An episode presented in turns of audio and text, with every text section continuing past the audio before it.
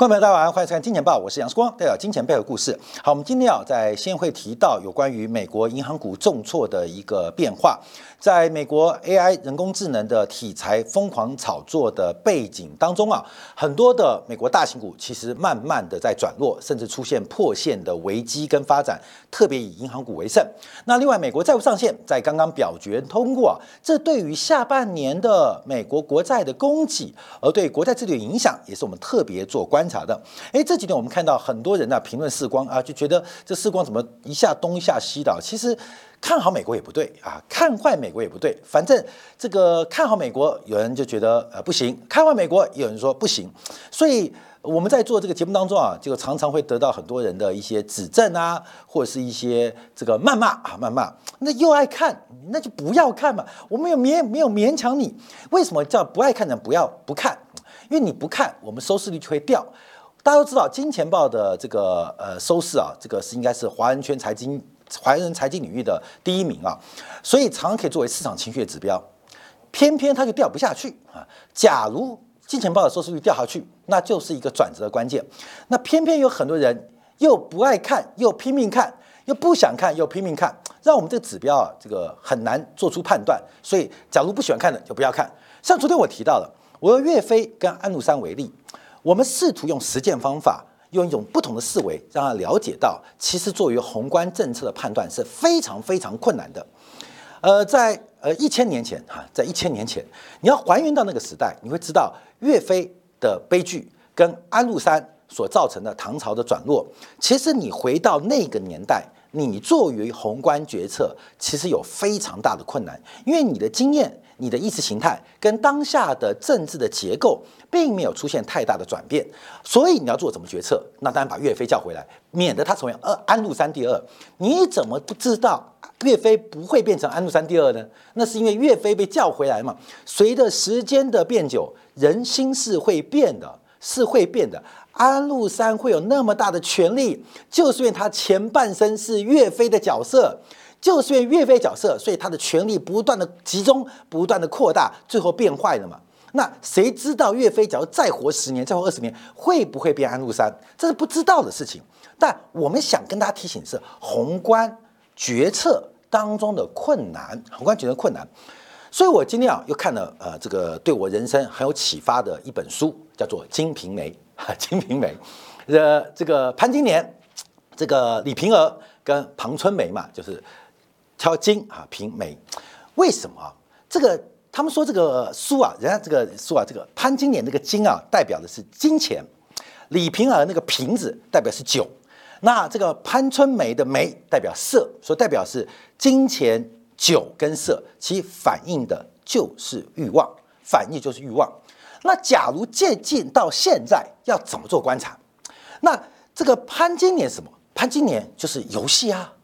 李瓶儿就是挖矿啊，那庞春梅就是 AI 嘛，那谁是西门庆呢？西门庆就是还有个王婆啊，王婆就是黄仁勋嘛，西门庆就是资本家嘛，我们这些傻瓜，我们这些散户就是武大郎嘛。看到这历史书，除了这些精彩的。剧情之外，更重要的是，我们要知道人类的循环就是如此的简单。他表态，这社会如此复杂，可是你穿透之后，穿透之后就是如此简单。其实都在调动我们的欲望。哎呀，我说 AI 人工智能是个泡沫，至少是用上这个泡沫。又有人骂我。其实啊，讲科技的泡沫也不仅一次，也不止一次。最近一次是看电动车。那电动车是不是泡沫？观众不要问我，我不懂。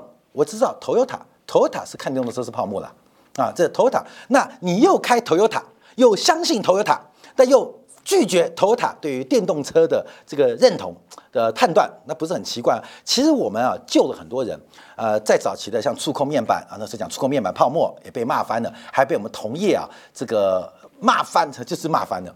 那讲到这个，呃，包括了 YMax，哎，那时候台湾所号称电子王的分析师很有名哦，很有名哦。说世光不懂通讯啊，我说 YMax 这个从商业模式是做不下去的啊。后来，呃，YMax 做不下去，那个号称电子王分析师也消失了。我活着，讲到面板啊，讲面板更了不起，因为讲面板泡沫的时候，世光还正是卖方做投顾老师。我还是卖方，我还是投顾老师。那个影片是十八年前吧，呃，我做的影片啊，做影片，我现在还留着，还留着，只不能播出。要播出来的话，你会觉得十八年前的时光好帅，现在时光好臃肿，好臃肿。那时候我们还提到友达的放空啊，放空哈，八十八十一块，还有奇美店联袂放空。那时候我是做卖方啊，做卖方卖什么？就卖投顾讯息啊。这个时光也做过这个工作，所以我太了解卖方在想什么的，卖方的利益在什么。所以大家了解啊，其实换句话，现在还是在这个金瓶梅的过程当中啊。谁是武大郎？我们散户就是武大郎，每天看好戏，还在外面拍手，就不知道西门庆睡的就是你老婆，要的就是你的钱。嗯，那西门庆怎么认识潘金莲呢？王婆嘛，那王婆到处都是，很多人就是资本家的前客，哪里有钱、有色、有酒，他就在中介嘛。所以我们讲，那这怎么比较呢？我们就说 NVIDIA 就是潘金莲、李瓶儿跟庞春梅嘛。大家注意哦，潘金莲是西门庆的五房哦，李瓶儿是六房哦，庞春梅是五房的丫鬟哦，潘金莲的丫鬟哦。所以从从头到尾。做的就是这个东西，嗯，西门庆要的就是那个东西，A B C D 其中一个符号，要的就是那个东西。王婆就帮他中介 A B C D，你懂吗？其实从来没有改变过。所以我说，人类的欲望很容易被调动，很被容易被调动。最后赢的是谁？爽到的就是王婆做中介，那更爽到的是西门庆，人财两得。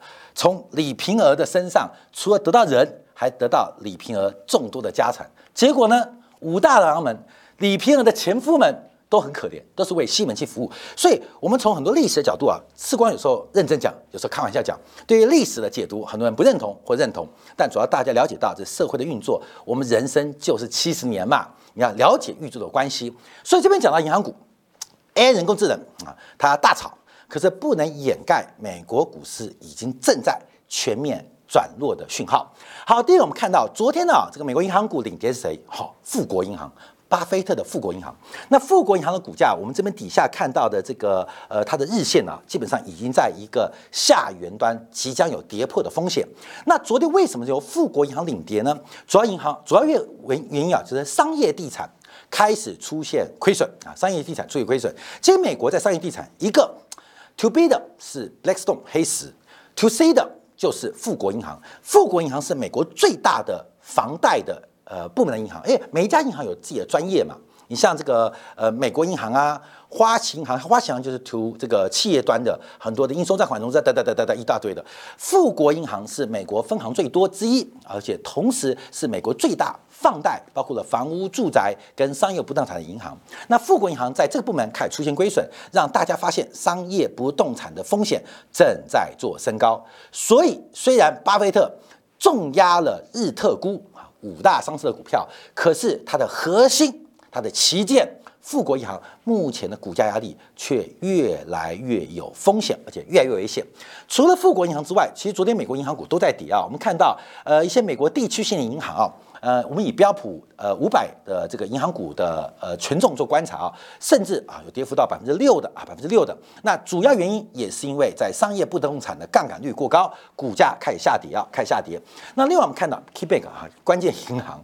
好，另外我们看到这个也是标普银行类股中排名第二的，我们看到这个银行股就一档一档啊，都在跌到呃这个新冠疫情以来的低点。哎，管你什么 AI 不 AI 啊，这 AI 人工智能再厉害，告诉我。名牌嘛，算不出来的。所以我们看到现在啊，这个拉 AI 人工智能在干嘛？除了银行股在跌，跌的股票范围跟广度越来越宽。好，我们看到包括标普银行股都很多大跌啊，这是标普的银行类股指数啊，这个基本上跌幅都在扩大，而且都在往新冠疫情的低点正在靠。加新冠疫情低点跌破，那前低就非常非常远喽。所以我们看商业不产目前不动产目前面对的问题，第一个。是受到利率走高的影响，使得商业不动产的估值显得偏贵。我们最近几天，我们特别开始观察美国不动产价格出现反弹，美国房市出现了转强的趋势。世光，你不是看空美国房市吗？为什么又看多呢？不是我看空看多，是我长眼睛。我没有预测美国的房市，我们只是在所有的经济数据当中，我们领先发现了美国房市在这一波的空头跌跌跌跌得很短，反弹得很快。我们有我们的判断，可是我们把这个讯息第一时间进行加工，告诉你，跟我看多看空美国房市没有关系。那我看多看空，我当然看空美国房市嘛。我们用职业曲线角度来跟他报告，在三十年期国债的右手边，有包括了股票，有包括了房地产，有包括了黄金，在利率倒挂的过程，这些都出现泡沫化的一个现象。所以，虽然房价反弹，我们未来对美国房地产仍然是非常非常的看空跟保守，因为利率的关系。可是，我们能够在二月份就领先发觉美国房价跌不动了，这是我们的优秀啊，不是我的看法。我们第一时间告诉你这个事情发生了，不会因为我看空美国房价，我就免这个呃免掩盖住真相。我第一时间还是把真相告诉你，真不得了，美国房地产开始反弹了，是不是？我们从二月、三月就告诉你。所以我看过它，但真相什么？我告诉你啊。所以有时候真相并不好听，跟你的想法有落差，不是我的责任。我要跟大家做报告跟分享啊。那另外有人嘲笑我，我们对泡沫的一个估计当中，哎呦，这个订阅金铁杆的哇，可能要赔到破产的。我们金铁杆做什么建议？我们今天敢做什么建议？你知道吗？你知道吗？你知道吗？你并不知道，说不知道人，这个白嫖的人呐，你就出出嘴巴啊。那当然，你的这个，我就觉得我们这个收看率啊，为什么 YT 就帮我们推播掉不下来，就是因为骂的人很多嘛。那骂的人又不是骂一句，就骂五句八句，导致这个 YT AI 人工智能就判断金钱豹的这个收视率高，而且跟粉丝。跟观众的互动频率很高，因为你的留言就是互动嘛，所以我们在互动的这个积分，AI 人工智能就判断《金钱豹》是全球最棒的财经节目，就开始疯狂推播，害我们收视率掉不下来，掉不下来，股市就不会跌，你知道吗？啊，因为我们知道《金钱豹》收视率跟股市的表现是反指标，那 AI 人工智能不要那么不要那么聪明啊，不断的把我们做推播就出来了。回来讲商业不动产，所以商业不动产风险有多大？为什么出问题？其实也是一个期限错倍的发展。尤其是商业不动产，它的金融属性更高，所以随着利率的快速走高，第一个影响它的在折现后的估值，另外一个利率的收升高也收紧了商业活动，所以使得租金收入出现了一个明显下滑，都使得商业不动产出现极大压力。我们看待。呃，美国股市还有个银行类股指数出现了越来越大的背离，也就是标普五百指数跟标普的银行类股指数目前的背离越来越大。那我们都知道，标普五百为什么会跟银行股背离？有两个原因：第一个，银行股太弱；第二个，随着这个七大呃五大科技股市值不断的膨胀，使得标普五百的权重。出现了失衡发展，因为标普五百是按照市值加权来计算指数，所以包括了苹果、包括了微软、包括了亚马逊，他们非常占全值，而他们的股价上涨的确带动了标普五百的涨势。可事实上，假如把分类来看的话，除了这五大、这七大之外，其实大部分类股都已经涨不动，甚至出现转弱的变化，所以这个背离是越拉越大，而且越风险越来越远。假如我们从费城银行类股指数做一个观察，其实这个图啊就久的是月线，月线。那这个低点起涨点啊，我们是用两千零八年之后开始算的。其实它出现一个上升轨道，那每一次每一次的回撤都是 Q E 要结束，Q E 结束，银行类股就回撤这个呃这个支撑。那几次回撤就形成了一个上升轨道。那之前唯一跌破的这一次，大家知道发生什么事情吗？发生的就叫新冠疫情，所以新冠疫情的时候一度把整个上升通道给跌破，因为当时很严重、很危险。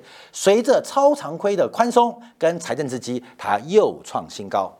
可是大家注意哦，费城银行类股指数已经从月线等级来讲是第二次跌破。我们从趋势观察，代表从两千零八年以来的上升趋势。已经出现改变，一次跌破不打紧，二次跌破就代表新的轨道、新的趋势即将出现。那现在要观察，就银行类股这次的跌幅会不会跌破新冠疫情二零二零年三月份的低点？一旦跌破这个低点，它整个通道的斜率就从正斜率会变成一个负斜率，这是一个新的时代来临。所以为什么标题提到？日特估再强也救不了巴菲特，因为巴菲特在金融业，不管是扑克下还是他的核心持股，美国银行甚至富国银行，它的权重跟比重跟核心的地位太大了，日特估可能的收益不能弥补目前巴菲特在金融业的铺险，越长期的通道可能会出现改变啊，跟出现风险，这要跟大家做特别的观察跟分享啊。好，那这时候我们看一下。银行类股的风险不断增加，不断增加。昨天，昨天啊，这个欧洲央行公布了半年度的金融稳定报告。昨天啊，欧洲央行公布了半年度的金融稳定报告，这属于半年报，这个相当重要，因为它总结了包括欧洲、欧元内部还有欧元以外的各项风险、利益、机会。有谈到物价，有谈到美国债务上限，但最重要什么？最重要的是标题跟它的第一段。它首先破题做观察。观察什么？一个是金融稳定，一个是价格稳定。认为价格稳定的风险会比金融稳定来得更重要，所以价格稳定对于长久维护金稳定来得更重要啊！这是第一个，这个破题。那破完题之后讲什么呢？那什么东西会破坏金融稳定？还不是价格稳不稳定哦，而是日本央行的动作。这一点我们就要特别跟六月中，大概六月十五、十六号，美联储的利率决策做捆绑。因为，哥们，你认识拉加德吗？你不认识。你有鲍威尔的手机吗？应该没有。你有植田河南的 WhatsApp 吗？应该没有。你懂吗？你没有。可是他有，拉加德有鲍威尔的手机，鲍威尔有这个植田河南的。WhatsApp，你知道吗？他们有，他们有，所以他们知道一些什么事情。我常常讲，我们并不聪明，我们也不伟大，我们站在巨人的肩膀上看世界，会看得很清楚。所以，欧洲央行他提出的报告，把最优先风险给拉高，就代表欧洲央行这些经济学家，包括拉加德，他知道些事情，他知道些事情，知道什么事情？我们先倒推，他讲什么？他提到。日本为了摆脱利率低利率的环境，假如一旦发生就直率曲线的一个呃改变啊，包括 YCC control 啊这个 ECOF control 的政策改变，将会考验全球债券市场的弹性。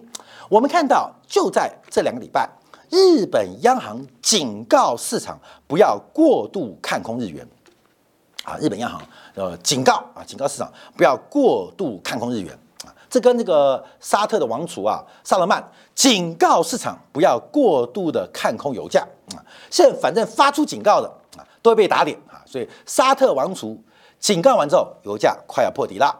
直隶荷兰警告完日元之后，日元几乎要破底了。可是这事情有真有假，因为为什么？他是庄家啊，萨勒曼、直隶河南，他们分别是石油市场、日本外汇市场的。西门庆看空的顶多是武大郎的弟弟跟武大郎的邻居，他们到底在玩什么戏？在闺房里面不是在房间里面追来追去，追赶跑跳碰。我们可以听到声音，可以看到一些模糊的影像，可是真正在市场的人谁知道？好，问问拉加德。所以欧洲央行把这个事情拉到上半年稳度报告的第一顺位。最重要就警告，我这样警告哦，只要日本央行结束它的宽松货币政策，欧元区的债券市场将会因为日本投资人突然撤资而面临风险，可能会影响全球金融市场，包括欧元区的债券市场，因为这些市场有大量的日本投资者的决策。那不要忘记哦，日本是全球最大的对外债权国。日本是全球对外债权国，目前对外净债权大概是四百八十兆日元，就是日本借给人家钱，扣掉人家借日本钱，这个借不是单纯的借贷，而是包括了直接投资、证券投资，还有包括了企业投资。日本是全球最大对外债权国，借给人的钱，扣掉人家借给日本的钱。大概是四百八十兆的日元啊，那大概就是大概四兆美金啊。所以全球流动性基本上，日本的投资的存量跟角色非常重要。所以为什么欧洲央行这个稳定报告，第一个把它拉出来讲，日元一旦出现利率政策改变，不仅是升息哦，包括了伊克夫抗挫一旦改变，那可能会引发全球的抛售潮，它开始警告。而且利差的迅缩小跟汇率的波动的可能性将会降低套利交易的吸引力。懂意思了吗？啊，就是拉加德昨天晚上啊，跟这个植田河南微信啊，微信啊，那知道一些事情啊，赶快写在报告上啊，有点恐怖哦。为什么？因为植田河南啊，这个日本西门庆准备对某家人的潘金莲下手啊，搞不懂啊？所以这个好事者，反正不是睡我的李瓶儿，我就讲，哎，谁家潘金莲，小心哦，小心哦，日本的痴汉即将出动。而日本痴汉一旦出动啊，基本上对于全球金融市场的变化影响就非常大。这是昨天公布的这个日欧洲央行的半年度金融稳定报告最重要的一个项目啊，最重要的项目。所以啊，这有人警告内行人、内部人的警告，大家要特别观察。所以我说我讲啊，其实大国跟大企业一样，它不会有阴谋，只有阳谋。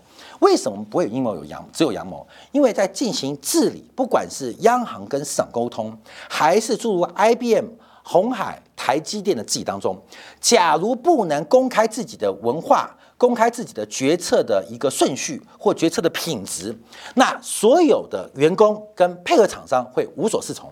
所以这就是阳谋，不叫阴谋。他会讲出来，就是他赶快跟会看欧洲央行半年度稳定报告的。阅听者要了解我们第一时间分享，所以似乎开始警告日本央行即将出现的政策改变将会对于全球的流动性产生巨大影响。好，那我们看一下，呃，在等下讲债务上限啊，讲债务这上限之前，我们看到美国跟欧元区目前的货币收缩都非常惊人哦。美国 M two 是负增长啊，最新到五月二三号美联储公布的数据啊，四月份的 M two 货币共享是二十点六七三兆。那又叫三月份减少了一千六百七十二亿，M two 的年增率是衰退的负四点六三，这是统计以来啊最大的跌幅。就是我们都骂美元超发货币，美元有没有超发？有，不是你超不超发，是你现在做什么？它正在把超发的货币回收。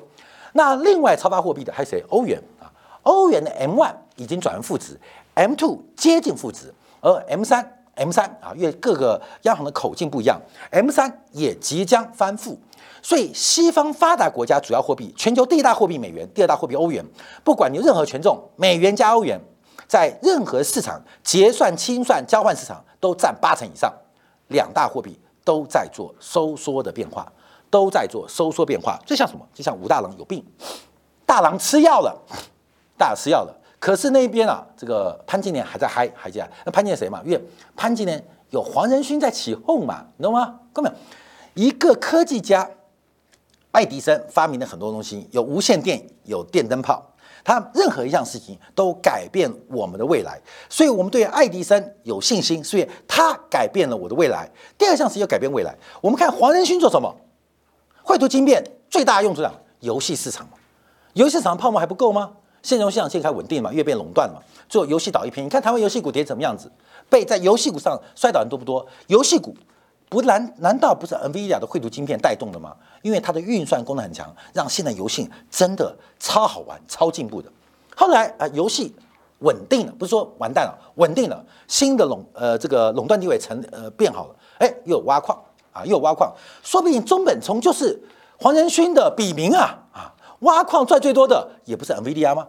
全世界投入挖矿直接投入耗费的能源，还有诈骗集团又是数以千计。我们买那么多晶片，最后干嘛？不就垃圾一堆吗？满地鸡毛吗？好，现在又来 AI 人工智能，不是否定它的价值哦，而是它有非常大无形价值，在金融市场它就是好莱坞的叙事。那怎么判断？因为从前面到过去，呃，从前面后来到现在，人是线性归进估计嘛，因为。西门庆会吃潘金莲，他就一定吃李瓶儿嘛？吃了李瓶儿之后，他连潘金莲的丫鬟都要上嘛？关没有？你懂吗？他就是这种人嘛？那有点粗暴，就是我们看这个人会这样，他就会继续这样嘛？啊，懂吗？所以以后啊，这当然这是我们这个比例啦，不是说黄黄黄仁勋的道德问题，他倒不是啊，是金融市场操作，他会吃一次，会吃第二次，吃第二第三次还是你就要小心他，就大家不小心还很嗨，你知道吗？因为每个人都觉得我不是武大郎。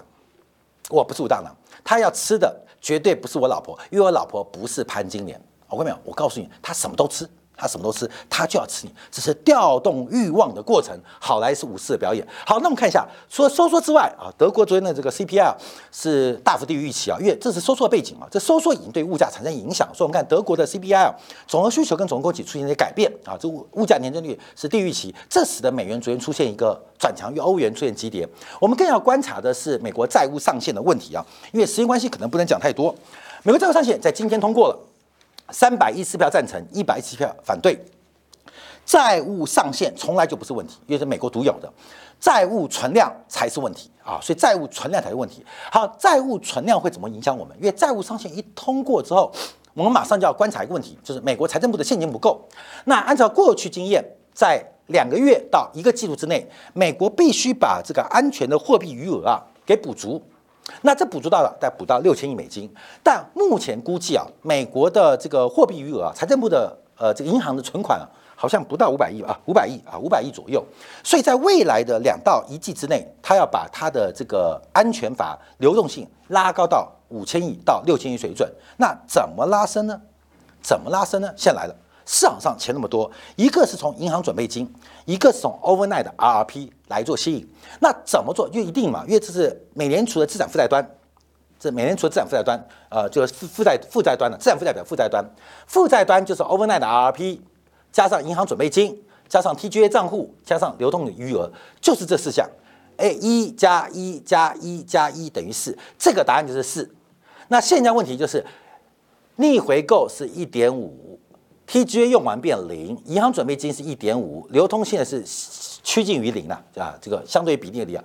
那现在这个变一，那就是四不变哦，因为美联储的资产负债表缩表速度非常慢，这个是一不变哦。请问是它变一？还是它变一，还是它变零点五，它不变，这是个过程哦。所以现在的观察就是，美联呃债务上限通过之后，财政部要开始进行现金的准备。那从哪边来剥夺这个大饼？